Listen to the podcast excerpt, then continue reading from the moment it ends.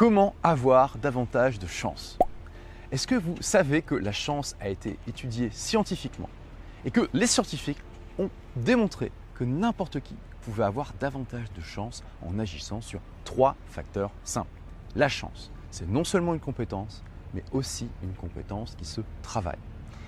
Bien que la majorité des personnes malchanceuses n'aient aucune idée de pourquoi elles le sont, cela vient avant tout de leur comportement et de leur état d'esprit les gens malchanceux se décrivent comme naturellement plus anxieux et stressés que les gens chanceux. Or, la recherche montre que les gens anxieux eh bien, euh, ont davantage de problèmes à se concentrer sur ce qu'ils font, ils sont davantage distraits, ils sont davantage sujets à des accidents. Et de même, les scientifiques sont aujourd'hui quasiment unanimes pour dire que le stress est une source majeure de euh, problèmes pour le système immunitaire que du coup ça nous rend plus susceptibles d'être malades.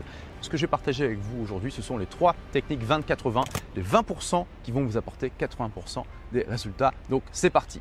Le premier facteur, c'est d'écouter vos intuitions, d'écouter vos émotions. Donc la prochaine fois que vous avez une décision délicate à prendre, prenez le temps d'écouter cette petite voix, cette sensation-là dans votre bide qui euh, vous souffle eh bien, la décision à prendre.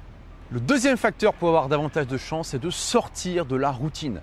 La chance et la routine. Les gens malchanceux ont tendance à faire tout le temps la même chose, avoir tout le temps les mêmes activités, d'avoir des journées qui se ressemblent les unes après les autres.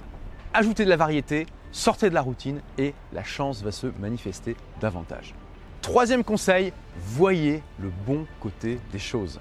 Les personnes chanceuses ont tendance à voir le verre à moitié plein plutôt qu'à moitié vide. Merci d'avoir écouté ce podcast. Si vous l'avez aimé, est-ce que je peux vous demander une petite faveur? Laissez un commentaire sur iTunes pour dire ce que vous appréciez dans le podcast tout simplement. Ça aidera d'autres rebelles intelligents comme vous à trouver le podcast et puis à être inspirés tous les jours ou presque par lui.